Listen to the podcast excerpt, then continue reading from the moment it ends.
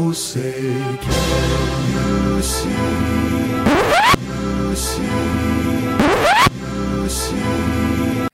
Всем привет! Вы смотрите YouTube канал на двух стульях, и это девятый эпизод подкаста «Коллективный Запад».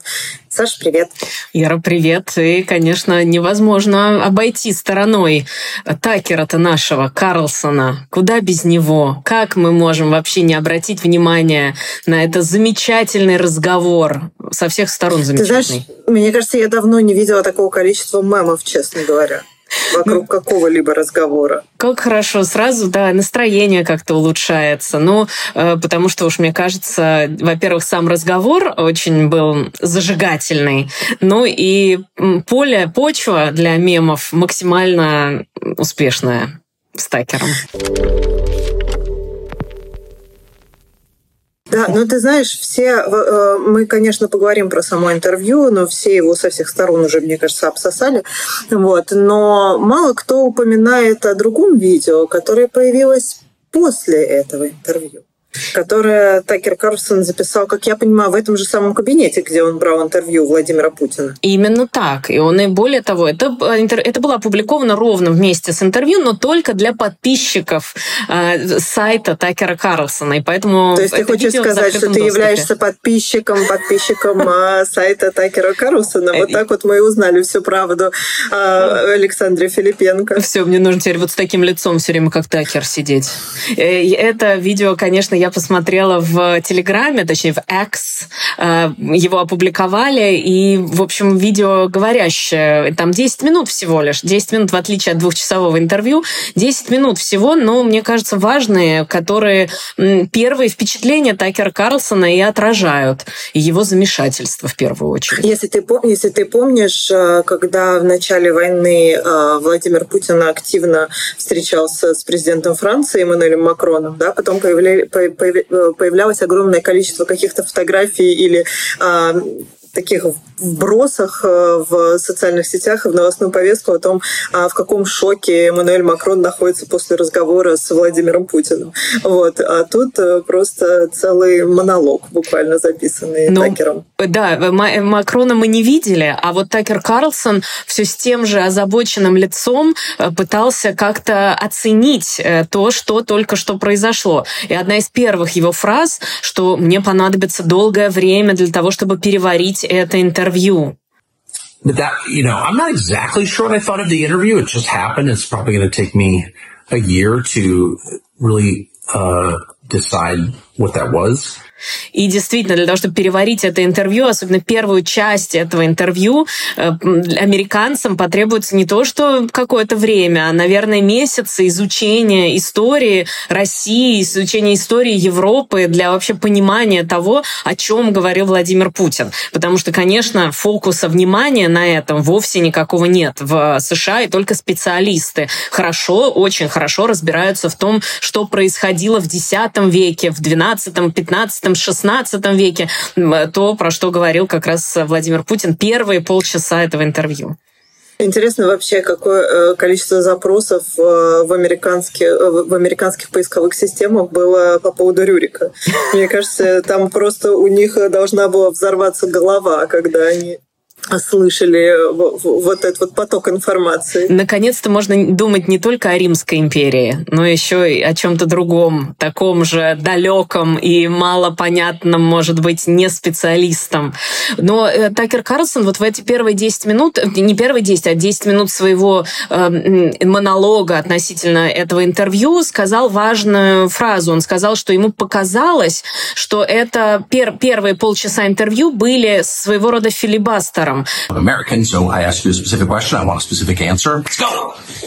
And he wouldn't. And I thought, and so I pushed him, and he got annoyed, and I was annoyed, and I thought he was filibustering. Филибастер – это технология политическая, к которой прибегают часто американские конгрессмены, не только конгрессмены, любые законодатели вообще и в, Штатах, и на федеральном уровне, когда нужно заболтать. Нужно заболтать какую-то тему, какой-то разговор, какой-то вопрос. Закидать какой-то информацией, чтобы человек вообще забыл, э, о чем он спрашивал, и э, потерял э, ход мыслей. Именно так. И главное, что этот филибастер, он используется очень часто для того, чтобы затянуть принятие решения и для того, чтобы уже, например, поздно было слишком голосовать за какой-то законопроект. Например, вот сейчас законопроект помощи Украине, который в Конгрессе все обсуждается и обсуждается, могли бы пользоваться филибастером, могли бы, например, на трибуну выходит какой-то конгрессмен и часами, может быть, 12 часов, 15 часов, он часами и часами выступает, говорит, как ты понимаешь, он может говорить о чем угодно, цепляясь за одно, за другое, за третье, за пятое, десятое, хоть кое-как очень отдаленно связанное с темой, лишь бы только для того, чтобы не могли голосовать. Но, конечно, филибастер — это такая обструкционистская деятельность, и, конечно, ее не очень любят американские избиратели, и вообще, когда конгрессмены прибегают к филибастеру, это значит, что действительно ситуация патовая, это уже крайне, крайняя э, степень раздраженности ценности э, этих самых конгрессменов. Э, но вот Такер Карлсон назвал э, этот, эту, эти первые полчаса, что ему показалось, что это филибастер в начале. И он сказал, что он был Удивительно, раздражен. что он про первые полчаса говорит. Мне кажется, там на протяжении всего интервью прослеживалось. Отсылки все время куда-то, да, Ну, конечно, отсылки. конечно. Он про одно спрашивает, тот, подождите, я еще не закончил. Это про другое спрашивает, а вот подождите, я еще там не договорил. Ну, тут мне, может быть, немножко, э, я так self-conscious, что называется, мне немножко стыдновато чуть-чуть, потому что я сама люблю про историю поговорить. Но, э, конечно, вот эта первая часть э, исторической кремлевской истории, она, конечно, в общем, и даже у меня вызывала тоже раздражение, собственно, как и у ну, Такер ты знаешь, я надеюсь, Саша, у тебя хотя бы не альтернативная история, знаешь, как у Владимира Путина. Не альтернативная альтернативная. Все-таки история, которую, кажется, на которую есть ссылки, которую можно легко доказать э, всякими фактами и документами. Ты знаешь, как э, мои любимые историки, не буду сейчас э, называть фамилию, потому что не спрашивал разрешения, про альтернативную историю говорят, что значит, принято вот так вот вежливо людям говорить, что ну, этот человек рассказывает свою альтернативную историю просто, чтобы тупо не называть его идиотом. Ну да, вот альтернативные, альтернативные факты еще я очень люблю. Что это такое? Как это могут быть альтернативные факты? Ну, кстати, э, Владимир Путин... Ну, то есть есть факт, а это какой-то... Э, э, это, это что-то... Альтернативный ну, соответственно, факт. это уже не факт. Совершенно точно. И первый альтернативный факт, который привел Владимир Путин в этом интервью, он же в первые, первые там две минуты он сказал, ну вот я буквально, буквально в двух словах, буквально вот на пару минут ваше внимание отвлеку, и чуть-чуть я должен исторический фон некоторый дать. Э, и вот эти вот две минуты, э, это был альтернативный факт, потому что две минуты растянулись на полчаса. Угу. Тогда я позволю себе ну, просто вот ну, 30 секунд или одну минуту маленькую историческую справку. Да. Вы не против? Please. Угу. Вот смотрите.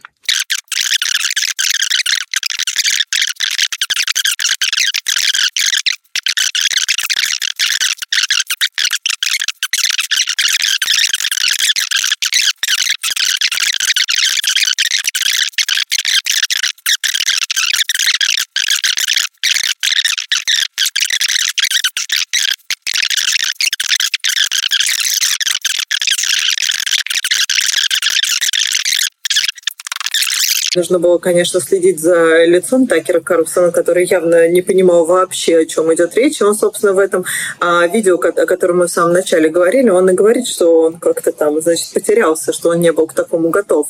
А, и он там несколько раз его переспрашивает, он же открытым текстом говорит, я уже, честно говоря, потерял нить вообще, о чем вы говорите. Э, Такер Карлсон задается вопросом, а это вообще про какой век мы сейчас говорим? Когда это я уже потерял? Когда это было? В какие годы? Это было the Polish это, это было в 13 веке. А, конечно, Такер Карлсон пытался э, вернуть Владимира Путина в русло дискуссии. И вот, э, кстати говоря, э, понятное дело, что американские журналисты оценивали это интервью как слишком слабое, но вот скажи, у тебя а, какое подожди, подожди, вот это, подожди, вот это очень, вот это, кстати, очень интересно, что ты говоришь, что американские журналисты оценивают его как очень слабое. Я, честно говоря, ну то есть у меня ощущение перед тем, как я посмотрела это интервью, было, что оно будет совершенно пустым. Но потом, посмотрев, я, честно говоря, поменяла свое мнение. И э, несколько моментов э, они меня зацепили. Вот. Во-первых, с самого начала, как он э, Путина ставит на место фактически э, высказываниями о том, что вот вы, вы несете бред, и в Америке все, что вы говорите, воспринимают просто как паранойю. А, и когда он говорит про Эвана Гершковича, но к этому мы еще придем с собой, а, это довольно-таки неплохо. И понятно, что а, он работает, очевидно, на американскую аудиторию, поэтому мне любопытно, почему американские журналисты называют это интервью слабым. И я, ты знаешь, еще параллельно, а, ну, я невольно проводила параллели с интервью Стивена Розенберга, журналиста BBC с Лукашенко. Вот. И Розенберг, он, конечно, ну, он жил в России очень долго, и он в Беларуси бывал очень часто, и понятно, что он глубже понимает и чувствует то, что там происходит, да, в отличие от Такера Карлсона, который исключительно, как мне кажется, на свою американскую аудиторию работал. И там, конечно, Стив с ним э, спорил, и он прям, значит, Лукашенко ему отвечал что-то, а тот ему говорил, это не так, я там это видел своими глазами, это не так. И тут, конечно, э, Такер Карлсон ему так, э, ну, так ответить не мог. Вот, но, Тем более, говоря, что сложно кажется, было бы был... видеть Богдана Хмельницкого, Такеру Карлсону, но чуть-чуть было бы сложнее. Э, это, это правда, это правда. Вот, там было меньше про историю в том интервью, о котором я говорю. А, вот, но вот эти вот два момента, как минимум, и э, они, мне кажется, ну, такие довольно-таки весомые. Вот. А почему американские журналисты называют его слабым? Они, в первую очередь, они приводят, например, фотографии Бучи или э, Мариуполя э, и задаются вопросом, почему Такер Карлсон не представил вот все эти доказательства атак на гражданские объекты? Почему он не говорил о том, что умирают мирные люди? Почему он не обращал внимания Путина на это?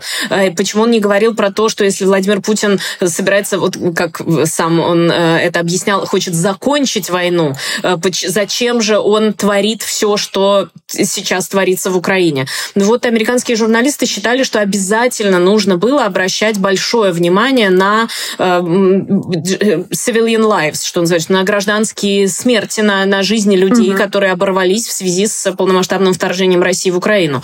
И Поэтому они считают, что Такер Карлсон просто как будто бы пропустил это мимо ушей. И когда Владимир Путин говорил про как раз э, украинское государство и про становление государства, тоже они ссылались на то, что вот хотелось бы все-таки чуть-чуть больше э, давать право Украине на то, чтобы быть э, отдельным независимым государством. Там как будто бы субъектность отсутствует полностью, и Такер Карлсон этому как будто бы не противостоит. Но, с другой стороны, действительно, американская аудитория аудитория непривычная к вот этим пространным историческим рассказам и рассуждениям. Э, она, может быть, э, под впечатлением находится все-таки от этого. Ты знаешь, э, тут я не, не берусь спорить, да, я не живу в Соединенных Штатах Америки, а, но слушая и разговаривая с американскими политологами и часто с американскими журналистами, они мне говорят, что американцы сами не особо интересуются даже своей историей понятно, что какая им там история России. Именно, вот именно. Или, или даже история Германии, потому что вот тоже в первой части интервью как раз э, Путин рас, говорил, настаивал на том, что нужно обсудить э, вообще, как Польша сотрудничала с Гитлером, и что Польша э, сотрудничала с Гитлером, и все документы в архивах у нас есть, как говорил Владимир Путин, но эти документы он, на удивление, не предоставил, но, тем не менее, все равно, стран, наверное, наверное, было бы оригинально, если бы он ходил с ворохом разных исторических документов.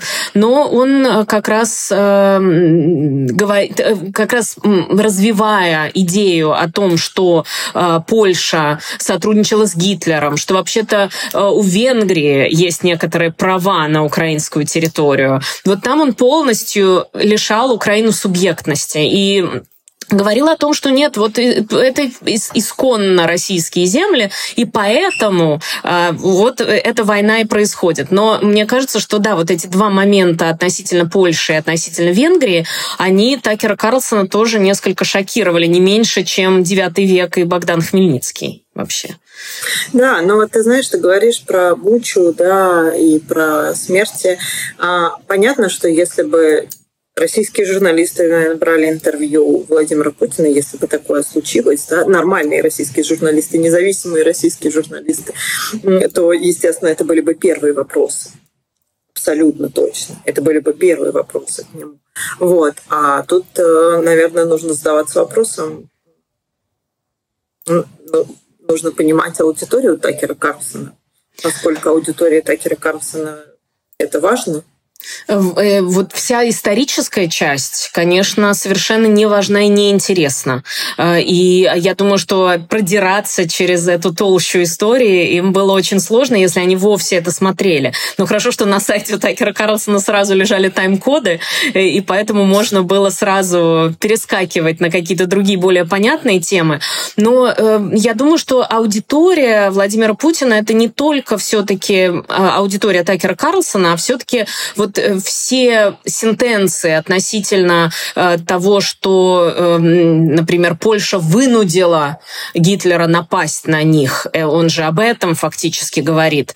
Мне кажется, это скорее для европейской аудитории были слова сказаны. И скорее это была аудитория, может быть, европейских стран, членов Североатлантического альянса, когда Владимир Путин настаивал на том, что Польша вынудила буквально Гитлера напасть на Польшу, э, что, конечно, звучит совершенно устрашающе и, и вполне э, так, э, ну да, абсурдно, можно Ты так знаешь, сказать, альтернативно. Тут риторика еще пугает, да, он повторяет, он, значит, говорит про Гитлера так же, как, собственно, он говорил в начале войны, что нас вынудили, нас вынудили, нас вынудили. Вот это вот, конечно, честно говоря, пугает.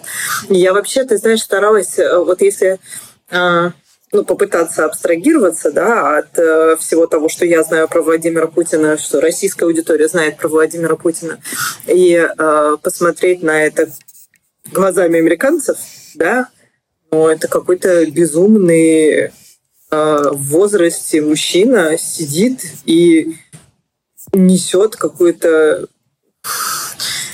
как бы я пытаюсь подобрать э, слово приличное для, приличное для эфира. Ну, в общем, э, несет вот то, что он э, несет на протяжении двух часов, но это создает вообще страшное впечатление. И я честно говоря, посмотрев на вот это, потом ты думаешь, да кто же его знает, возьмет и завтра действительно на кнопку нажмет. А, абсолютно, это так и выглядит для американцев. Но главное, что, мне кажется, единственное, э, на что стоит обратить внимание в связи с этой исторической справкой, назовем это так, и многотомником историческим, э, это то, что они могут подумать, а может быть, что-то в этом есть. Может быть, что-то в этом есть. Все не так однозначно. Может быть, там что-то скрывается за этим, что в чем мы не очень разбираемся. И, может быть, действительно он может нажать на кнопку. Может быть, действительно это, это есть в этом такая опасность. И и, конечно, американцы этого боятся и очень боятся. И они, они к этому относятся как раз очень и очень серьезно. И все, что э, вот как раз э, говоря про Венгрию, может ли Венгрия забрать часть Украины, э, Владимир Путин сказал, что он не обсуждал это с Орбаном. Просто, э, собственно, Такер Карлсон сказал, что, как вы думаете, есть ли у Венгрии право забрать свои земли, другие нации могут ли забрать свои земли, и, может быть, вернуть Украину к границам 1000 1654 года. Путин ответил, не знаю, как границам 1654, но э, вот все-таки э, есть они вполне возможно, если не говорить о том, что они имеют на это право вернуть свои земли, то во всяком случае понятно, что э, есть венгры, которые там проживают, они, конечно, хотят вернуться на свою историческую родину. То есть все-таки историческая родина, это мы говорим про 17 век какой-то. Тогда надо все перекраивать вообще, все, все земли земли, все, все границы.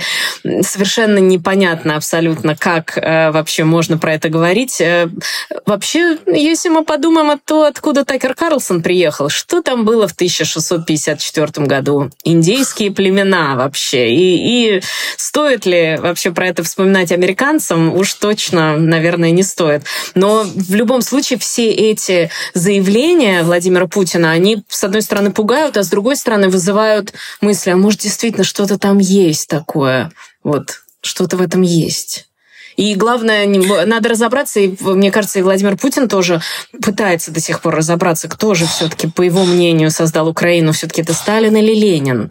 Там тоже некоторая путаница происходит. Мы же привыкли, что Ленин. Некоторые... Конечно. Мы привыкли, что Ленин, а вот тут внезапно... Да вообще, ты знаешь, много путаницы возникало на протяжении всего этого интервью. То 16 век, то 17 век, то 16-17 век, то Ленин, то Сталин. А, как-то вот есть там один замечательный момент. Разобраться в этой альтернативной истории. В альтернативной истории точно. Там мне очень нравится один момент. Сейчас э, эм, он чуть-чуть, э, это я чуть-чуть забегаю вперед, это там уже в, почти в конце интервью, когда разговор заходит про Бориса Джонсона, из-за которого, по мнению Путина, не произошло заключение мирного договора с Украиной, когда вот были эти переговоры в Турции, и как раз э, там Владимир Путин говорит о том, что э, после этого э, значит, президент Украины издал декрет, запрещающий вести с нами переговоры после приезда Бориса Джонсона. Э, и э, они подчинились требованию либо уговорам бывшего премьер-министра Великобритании господина Джонсона. Мне кажется, это нелепо и, как бы сказать, печально. Э, ну, а где теперь господин Джонсон, а война продолжается? И Карлсон спросил, хороший вопрос, зачем он это сделал? Да угу. хрен его знает говорит Владимир Путин. Where do you think he is and why did he do that? Зачем он это сделал? Да хрен. Хрен его знает, зачем это, я не понимаю. А, на что Карлсон спрашивает, ну, вот, а вы описали связь между Россией и Украиной, описали Россию, это православная страна, что это значит для вас? Вы лидер христианской страны, как вы сами описываете, какой эффект это имело на вас? Вы знаете, как я уже сказал, в 988 году князь Владимир, то есть вроде бы, казалось бы, вроде сейчас вот, вот может быть говорить про э, Борис Джонсон, уже современность, уже вроде вот сейчас и про единство, может быть, христианское, что-то в этом духе опять скатились в X век. Ну что такое? Ну как так? Ну вот опять. И опять Такер Карлсон вот это лицо его. Ну, ты знаешь, вот это вот и страшно, честно говоря. Вот это вот на протяжении всего интервью, да, можно проследить, как э, человек все время говорит о прошлом. И совершенно не говорит о будущем, и отказывается говорить о настоящем. И все а... время говорит только о прошлом. О настоящем он говорит только упоминая коллективный Запад. Прошу заметить, дважды. Реклама нашего подкаста. Коллективный Запад. И вот, вот про этот коллективный Запад э, Владимир Путин упоминал, можно сказать. Россия добровольно, добровольно и инициативно пошла даже на развал Советского Союза. И исходит из того, что, что это будет понято так называемым уже в кавычках цивилизованным Западом как предложение к сотрудничеству и союзничеству.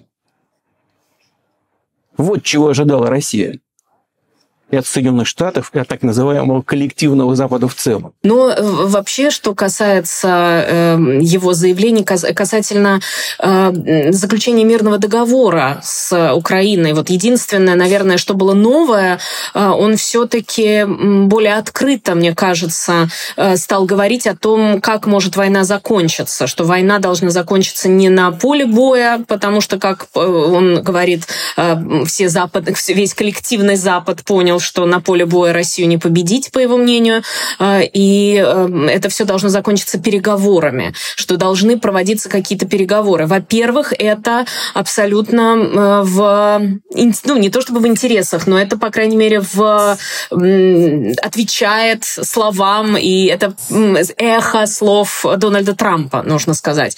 Но и э, я здесь хочу привести одну цитату. А, ну, ладно, а, просто одну цитату пока. Каковы ваши мирные условия? Не стоит тратить время на разговоры об этом. Всему миру известно, что мы готовы заключить мир на условиях, справедливость которых невозможно оспаривать. Мы неоднократно заявляли о нашем стремлении к миру, о том, что нам необходим мир, но мы не намерены позволить, чтобы нас задушили насмерть во имя мира. В какой мере ваше правительство удовлетворено военным положением? Вполне удовлетворено. Единственные признаки дальнейшей военной агрессии против нас имеют только со стороны Польши.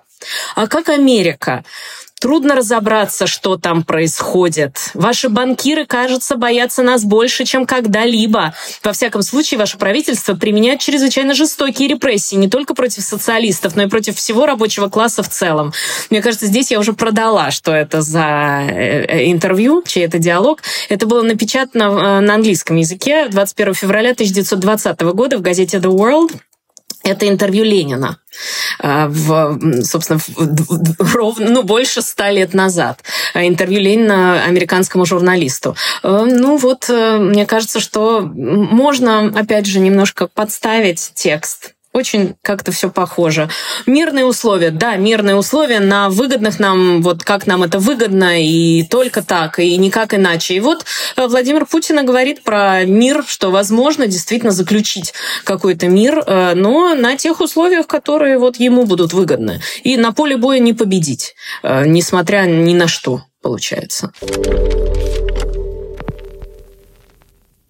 Да, еще ты знаешь, был Интересный момент, когда Владимир Путин начинает рассказывать э, про встречу и разговор с Биллом Клинтоном, а, когда он был президентом, а, и о вступлении России в НАТО, и тем самым э, указывая на то, что американский президент вообще ничего не решает, что вот он якобы, значит, пообещал и сказал, что да, почему бы России не вступить в НАТО, а к вечеру уже поговорил с какими-то специальными людьми, которые, очевидно, ему сказали, что это очень плохая идея, и он, значит, так быстренько поменял свое мнение. На встрече здесь, в Кремле, с уходящим от власти Белым Клинтоном, вот здесь вот, рядом, в соседнем помещении, я ему сказал, задал вопрос.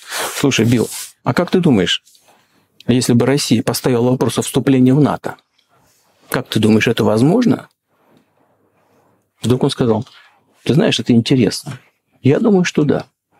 А вечером, когда мы с ним встретились, уже на ужин, он говорит, ты знаешь, я разговаривал со своими, со своей командой. Не-не, это, это сейчас это невозможно. Тем самым просто э, фактически говорит, что американский президент на самом деле ничего не решал, по крайней мере тогда.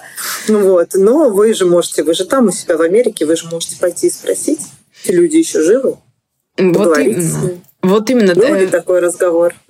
Что касается писем Богдана Хмельницкого, тут сложнее. А вот Клинтона все-таки спросить можно, действительно. Клинтона можно попытаться спросить. Интересно, что он ответит и что он расскажет вообще про этот разговор. Я думаю, что наверняка э, будут отсылки э, к этому разговору в каких-нибудь интервью Билла Клинтона или, может быть, даже выступать он будет, потому что он же будет участвовать в предвыборной кампании. Известно, что и Клинтон, и Обама будут участвовать в предвыборной кампании, поддерживая, конечно же, Джо Байдена и вообще демократическую демократическую партию.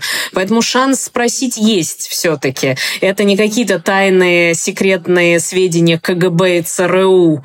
Э, это, это в общем, открытые вполне могли бы быть... Открытый источник мог бы быть Билл Клинтон. Но касательно, да. касательно ЦРУ, кстати говоря, э, там в интервью так аккуратненький подкол еще присутствует, когда Путин рассказывает о том, что Такер Карлсон вообще-то хотел в ЦРУ пойти работать. И он... А это общеизвестный факт? Как? Я об этом не знала. Я об этом не знала. Это не, по крайней ну, мере... Ну, как-то Карлсон промолчал на это, то есть он не стал это опровергать. Не стал опровергать, не стал никак комментировать, стоически это воспринял, э, но даже стоически воспринял то, что Владимир Путин сказал, что может и хорошо, что вас туда не взяли. Эм, к моим бывшим коллегам, он, он ну, точнее, он сейчас уже не называет себя, конечно, коллегами, но э, говорил о том, что он как сотрудник бывший, значит, спецслужб. Э, ну да, э, они это обсуждали как раз в свете Майдана, они это обсуждали, конечно, конечно же, все в свете Украины, но вот эти вот подкольчики, они все равно присутствуют. Вот это укол такой маленький, аккуратный укол. А вооруженная оппозиция в Киеве провела госпереворот. Как это понимать? Вы кто такие вообще? Хотелось мне спросить тогдашнее руководство Соединенных Штатов. With the backing of whom? При, при поддержке ЦРУ, конечно. Организации, в которой, как я понимаю, вы когда-то хотели работать. Может быть, слава богу, что вас не взяли. Естественно, Владимир Путин тоже, ему подготовили все, всю информацию, конечно, для этого интервью тоже, потому что он хотел донести свои какие-то взгляды, ему нужно было обязательно, можно сказать, обратиться к американскому народу. Вот мы с тобой говорили про обращение, например, Горбачева к американскому народу, но это тоже своеобразное обращение к американскому народу. Э, а И вот заодно такие маленькие уколы Такера Карлсона. Э, и даже когда Такер Карлсон спрашивал, задавал вопрос э, относительно того, удалось ли все-таки добиться каких-то целей, удалось ли там прекратить эту войну и, и все прочее, прочее. Владимир Путин, конечно, уходил максимально от ответов, но все-таки хотя бы ну, новый взгляд представил на эту войну. Уже про денацификацию все-таки поменьше говорили немножко. Ну, Хотя слушай, она была. Это, э, его спросили в лоб буквально вообще, что такое денацификация. И, откровенно говоря, а, я до сих пор ответа не получил. What is denazification? Что такое денацификация? Что это означает? Да, вот, вот я как раз хочу сейчас об этом сказать. Это очень важный вопрос. Денацификация. После обретения независимости э, вот э, Украина начала искать, как говорят некоторые аналитики на Западе, свою идентичность. И ничего лучше не придумала, как поставить во главу угла этой идентичности на таких ложных героев, которые сотрудничали с Гитлером. Он опять, значит, начал что-то там э, говорить э, про прошлое, потом э, вплел туда опять, что Зеленский еврей и так далее, и так далее, и так далее. Вот какой-то, а четкого ответа ты так, мне кажется, мы не услышали. Мы ну и, собственно, главное, главное, главное, что из вот этой части интервью можно было услышать, что цели не достигли.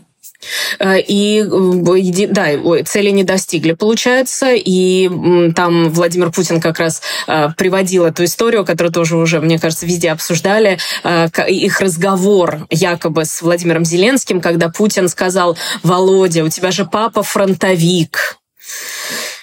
Ну, может быть, он имел в виду дедушку, может быть, это оговорка, может быть, он имел в виду дедушку в действительности. Но в любом случае, вот он отсылал э, к этим обсуждениям и говорил о необходимости денацификации в связи с той историей, которая произошла в канадском парламенте, э, когда действительно во время визита Владимира Зеленского в, в парламенте присутствовал, туда был приглашен э, вот ветеран, который присутствовал на э, выступлении Владимира Зеленского, как уже по вскрытым далее данным, уже по новым данным, оказывается, был частью оккупационных войск, частью оккупационной администрации в действительности. Да, ты знаешь, про этот эпизод же так много говорили, и это был, конечно, подарок Владимиру Путину, потому что теперь он все время на него ссылается. То есть до этого у него э, ну, сложно было подобрать э, похожий эпизод, когда он все время говорил про денацификацию. Вот. А сейчас ему, конечно, это подарок.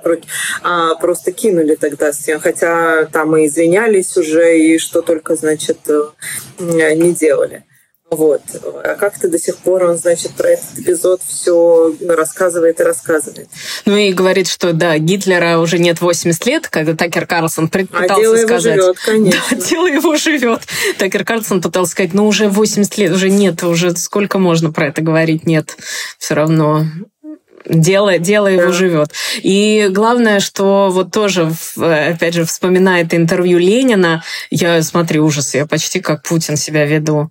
А что там Ленин все-таки? Вспоминает интервью Ленина, когда он говорит, что очень сложно разобраться, что там в Америке. Путину тоже сложно разобраться, что там в Америке и как устроены выборы.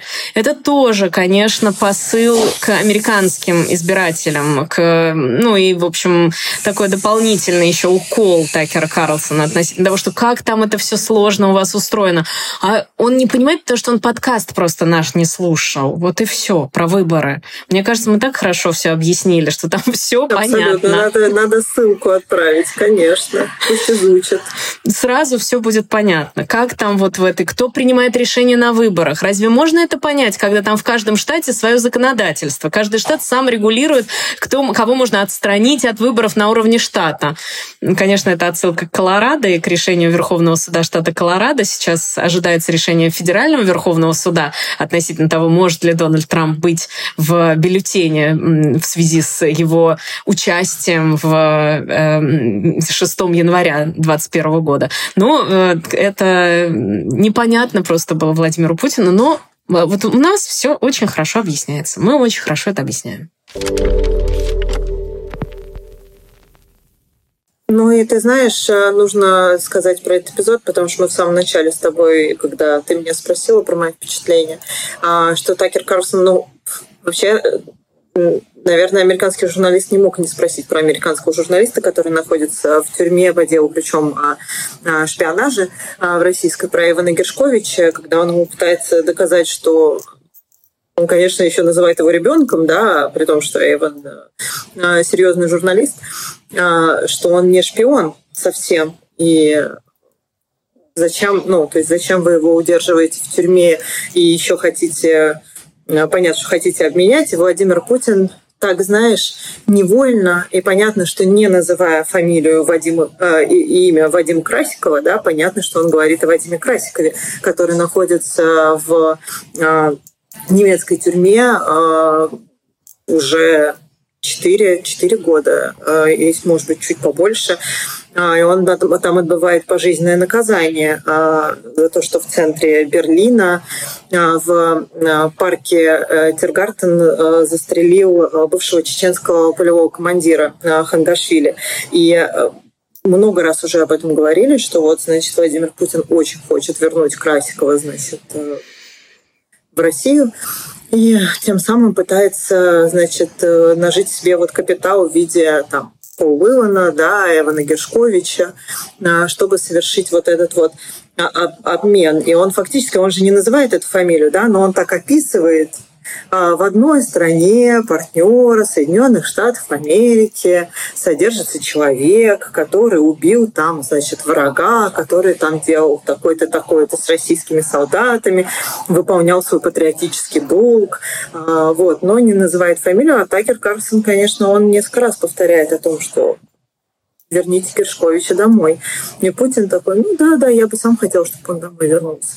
Послушайте, вот я вам скажу. Сидит в одной стране в стране союзника Соединенных Штатов а, человек, который из патриотических соображений ликвидировал в одной из европейских столиц а, бандита. Во время событий на Кавказе, знаете, что он делал? Не хочется говорить, но тем не менее, скажу. Он выкладывал наших солдат, взятых в плен, на, а, на дорогу, а потом машины проезжал по их головам. Да, но Иван Гершкович э, ничего подобного не делал. Да, Это совершенно другая история. Он делал другое. Он просто журналист. Да, он не просто журналист. Я повторяю еще раз, это журналист, который получал секретную информацию на конспиративной основе. Вот. Ну да, это другая история совсем. Ну, Зачем нам поймите, он нужен? Я бы тоже здесь? очень хотел. Я бы тоже очень хотел, чтобы он вернулся домой. Да, но тем самым намекая как раз-таки американской, ну, более как из необычной аудитории, да, понятно, что к руководству Соединенных Штатов обращается с тем, что попробуйте надавить опять на немецкого канцлера, который отказывается, значит, э, отдавать нам а, вот этого вот, э, значит, человека. Ну и Владимир Путин тут, конечно, верную вещь говорит, что про обмен, э, что все это нужно э, в тишине делать. И поэтому много об этом не говорят, да, и что какие-то переговоры идут. Ну и действительно, часто говорят люди, знающие, что про обмены значит, лучше помалкивать. Если там какие-то договоренности, значит, существуют, если какой-то переговорный процесс идет, то лучше, значит, как-то сторониться этой темы. Но мне кажется, еще важно здесь обратить внимание, как раз учитывая, что он говорил про обмен и говорил про Эвана, эм, я сразу решила посмотреть, э, как Wall Street Journal комментируют это интервью, говорят ли ну, они... Эван Гершкович журналист э, Wall Street Journal.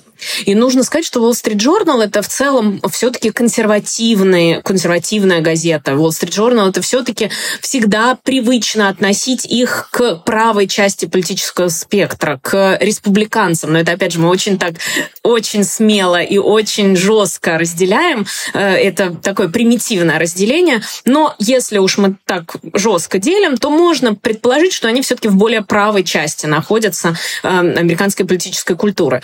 И, казалось бы, они являются вот правыми республиканцами, например. Они вот в большей степени поддерживают республиканцев, должны были бы поддерживать Такера Карлсона и, более того, говорят про их собственного журналиста в этом интервью. И вообще это интервью происходит, насколько это важная тема, насколько это важная тема для американской прессы. И вот если зайти э, утром э, на следующий день после публикации этого интервью я зашла на, в приложение э, Wall Street Journal, и мне нужно было трижды свайпать для того, чтобы увидеть э, какой-то комментарий про это интервью.